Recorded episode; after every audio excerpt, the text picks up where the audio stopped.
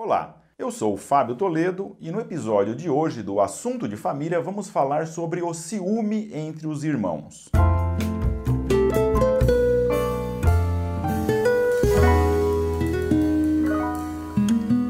A Elisângela, que sempre nos segue aqui no Assunto de Família, nos enviou a seguinte mensagem.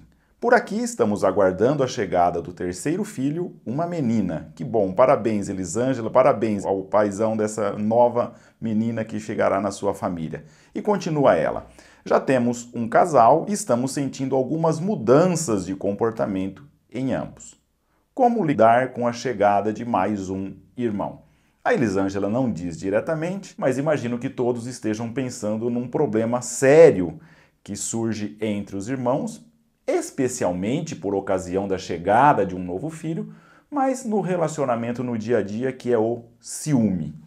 O irmão está enciumado da irmãzinha, a irmã está enciumada do novo irmãozinho e como lidar com essa situação. Eu me lembro que quando chegou o nosso terceiro filho, foi a reação de ciúme mais diferente, vamos assim dizer, pela qual nós passamos. O Pedro, que é o segundo, quando nasceu o João Lucas, que é o terceiro, ele ignorou por completo. Parece que aquele local no espaço em que estava o irmão que acabou de chegar não existia. Ali não existia nada. Ele se comportava como se fosse algo que para ele estava completamente fora do seu universo. Foi uma reação um pouco estranha, que lidamos. Depois eu conto um pouco qual foi o nosso plano de ação na época e que funcionou. Mas o fato é que é um fenômeno como que universal esse ter ciúme. Aliás, até isso trazemos para a vida adulta, o que dirá nas relações de trabalho, nas relações sociais, é um sentimento humano que acontece com uma certa frequência, mas que precisamos aprender a trabalhar com ele.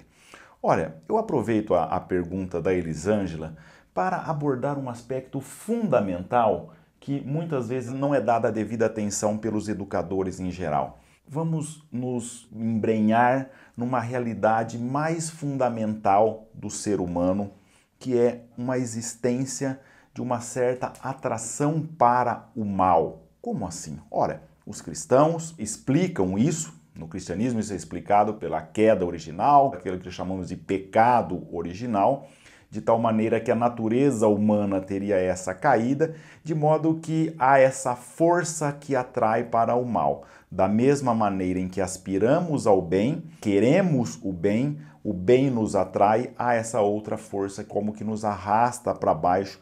E essa é uma realidade humana muito palpável. É claro que falar em pecado hoje em dia é como que tocar num terreno espinhoso que já ganhamos antipatia e provavelmente as pessoas já desligam aquilo e já não querem mais ouvir falar desse assunto. Olha, se você está nessa situação, vamos falar então da caixa de Pandora. Falar da mitologia grega talvez seja um pouco mais atrativo. E vemos lá também que a Pandora, criada por Zeus, com a sua caixa ou com o seu jarro, ao qual foi dado uma ordem de que não abrisse, ela abriu o jarro e ali escapou todos os males do mundo menos a esperança. Olha, são formas de tentar explicar, de certo modo, uma mesma realidade de que o ser humano vive esse drama, de ao mesmo tempo que aspira ao bem, há uma força que o arrasta para o mal, em que fazer o bem exige esforço, exige sacrifício. Ignorar essa realidade do ser humano é causa de catástrofe no terreno da educação dos nossos filhos. Eu diria que os grandes erros pedagógicos da história, e muitos deles presentes na nossa realidade atual, é ignorar esse aspecto essencial da natureza do ser humano. Isso também para nós pais nos ajuda muito, porque às vezes nós nos perguntamos: nossa, mas essa criança, às vezes está lá com 4, 5, 6, 7 anos, por que teve essa reação? Por que mentiu? Porque teve essa atitude destemperada de agressão? Ele não vê isso em casa, onde é que aprendeu isso? Pode ser que aquilo seja fruto de um mau exemplo em alguma situação, pode ser que não temos que ter muito claro que aquela filhinha, aquele bebezinho, aquela criaturinha que foi crescendo e que nos esforçamos para educar, tem essa natureza, que aliás é a mesma que a nossa. De tal sorte que o grande desafio de todo ser humano, nós próprios e também na educação dos filhos, é essa luta por superar esses vícios, superar esse mal e partir em busca do bem, que é o que nós queremos. Ora, estamos tratando então do tema dos ciúmes entre irmãos e começamos a falar desse aspecto da natureza humana decaída, se é que podemos dizer assim, de modo que existe essa força que atrai para o mal e às vezes estamos caminhando então para um terreno que muitos de vocês devem estar se pensando, olha, então o ciúme é um desses vícios, é uma dessas distorções que precisam ser superadas? De certo modo, sim, mas o ciúme também tem algo de bom, muito bom, por trás deles. Ou, melhor dizendo, ele é indicativo de algo muito bom no ser humano e que agora eu explico um pouco melhor para vocês, que é o seguinte: ao mesmo tempo que nós temos esse aspecto, dessa atração para o mal, e ao mesmo tempo que aspiramos ao bem, é também uma realidade fundamental no ser humano que nascemos para amar, só que a manifestação desse amor precede de sentirmos-nos amados. Ou seja, primeiro fomos amados por Deus, pelos nossos pais, e a partir dessa realidade de sermos frutos do amor de Deus e fruto do amor dos nossos pais, manifestamos aos outros seres humanos esse amor.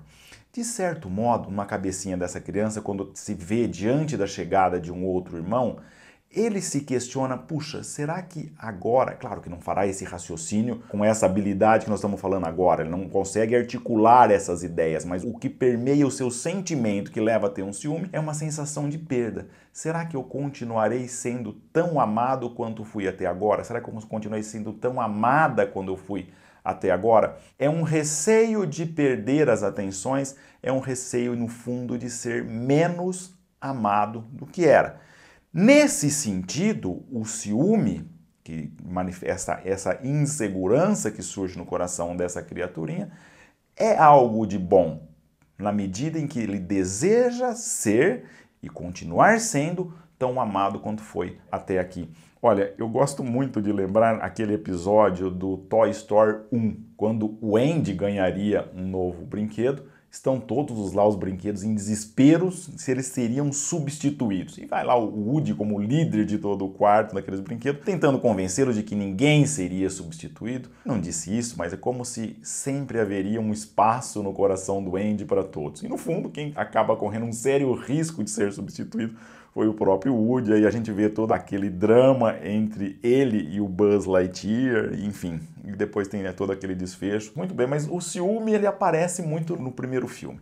E depois, como dizíamos, no cinema, infelizmente, tem essa magia, conduzir a tudo aquilo para um final feliz. Mas então o ciúme tem esse receio de que ele será substituído, de que perderá o seu espaço, ou pior ainda, que não será tão amado quanto era antes. Isso está fundado num erro. E que erro é esse? É como se a capacidade de amar da mãe e do pai fosse limitada. E a cada novo ser que houvesse de ser fruto desse amor dessa mãe e desse pai, esse amor fosse dividido. É como se eu tivesse uma X capacidade de amar e com dois filhos o amor para cada um deles fosse X sobre 2, com 3x sobre 3, e se isso fosse uma verdade, pobre dos meus filhos que teriam um amor x dividido por 11. Na verdade, não é assim. O coração humano tem uma capacidade de dilatação infinita. Cada novo filho tem um espaço para ser amado em plenitude. E esse dom, no fundo, é dado por Deus. Ele que comunica essa capacidade de amar sem medida, porque Ele é amor sem medida.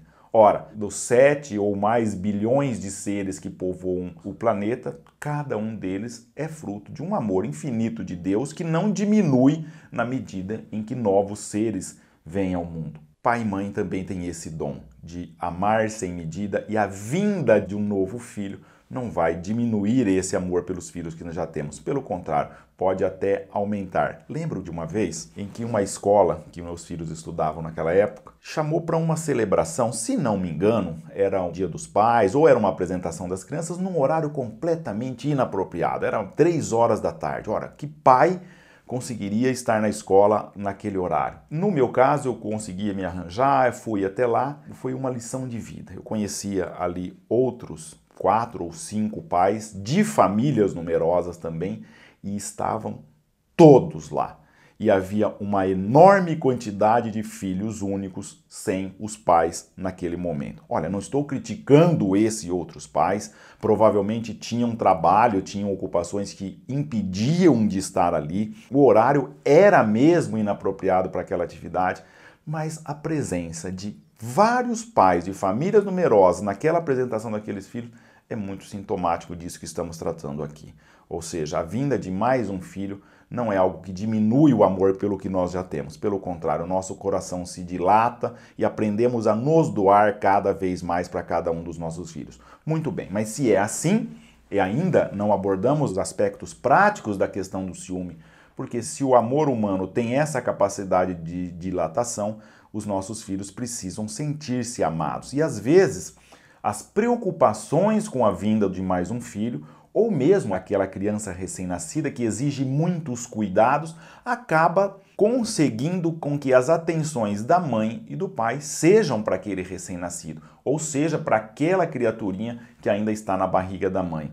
É preciso que tenhamos um empenho muito determinado de transmitir com gestos bem concretos aos nossos filhos de que essa irmãzinha que chegará não implicará para eles uma perda, mas um ganho para toda a família. Isso exige que os pais pensem, reflitem sobre esse assunto e façam planos de ação. Por exemplo, dar mais atenção para esses filhos que manifestam essa atitude de ciúme. Não se trata também de ceder a chantagens que esse filho possa estar fazendo, e isso não é bom para eles e, portanto, não fazemos, mas ter sim um plano de ação para que eles se sintam seguros de que a irmãzinha não irá roubar um espaço dele. Podemos convidá-los, por exemplo, para vir dar um beijo, conversar com a irmãzinha na barriga da mãe.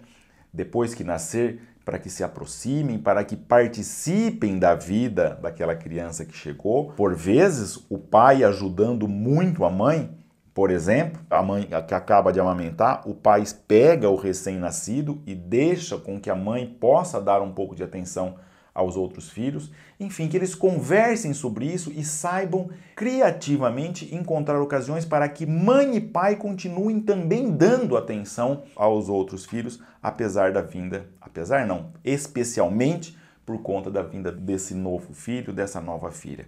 E depois também não nos descabelarmos se esses filhos têm alguma reação de ciúme, se eles modificam o seu comportamento, se agem de uma determinada maneira. Ora, isso é normal, isso é natural. Eles podem até ter essa sensação, ter esse receio de que perderão o seu espaço, e será com o tempo, com as nossas atitudes, com os nossos gestos muito concretos, em que iremos demonstrar a eles que o, o nosso coração se dilatou. Isso exige atitudes concretas porque somos seres humanos e manifestamos o nosso amor por cada filha e por cada filho com gestos muito concretos. Isso exige pensar, isso exige uma capacidade de nos doarmos, isso exige criatividade para estarmos com esses filhos, mais especialmente agora com uma atenção redobrada por ocasião da vinda dessa nova criaturinha que já amamos muito. Então, Elisângela, não se preocupe com essa mudança de comportamento. Nossos filhos terão de lutar a vida inteira por superar essa força que atrai para o mal e o que, que deve mover essa luta? É o amor. É o amor de Deus por cada um de nós, que é manifestado pelo amor da mãe, pelo amor do pai, que sabe dizer com gestos concretos, no dia a dia, com um olhar, com um carinho, com uma atenção, com uma dedicação de tempo, que eles são importantes. Como diria o nosso personagem Woody, ninguém será substituído.